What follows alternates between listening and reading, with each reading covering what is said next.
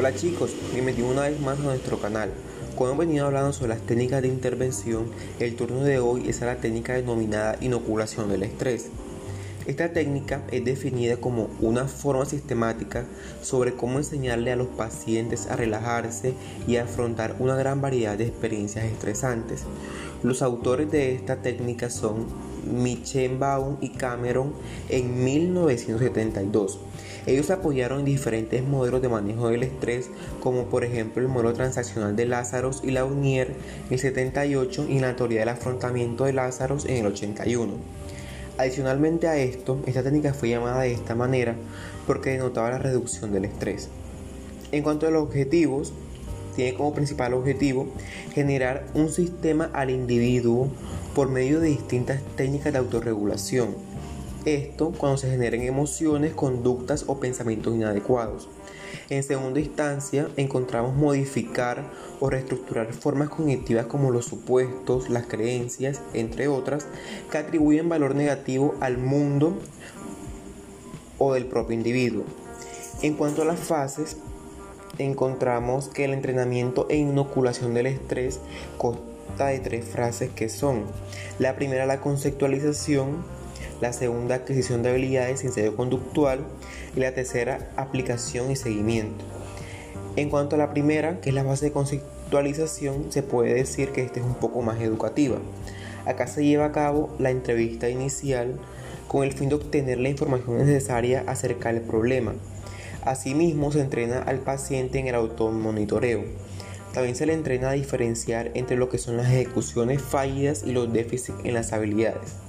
Aquí, ya definido el problema, se formulará el plan de tratamiento. Se hará una evaluación para el entrenamiento en el manejo de las habilidades y se le explicará en qué consiste el modelo conceptual integrativo.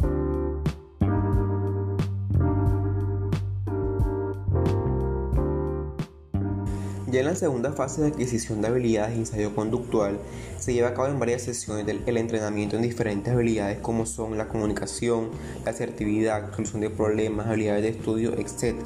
Asimismo, se les entrena en habilidades de afrontamiento como sería la relajación, uso del apoyo social, aprender a expresar afecto y a cómo desarrollar un extenso repertorio de respuestas de afrontamientos para facilitar la forma de responder ante diversas situaciones.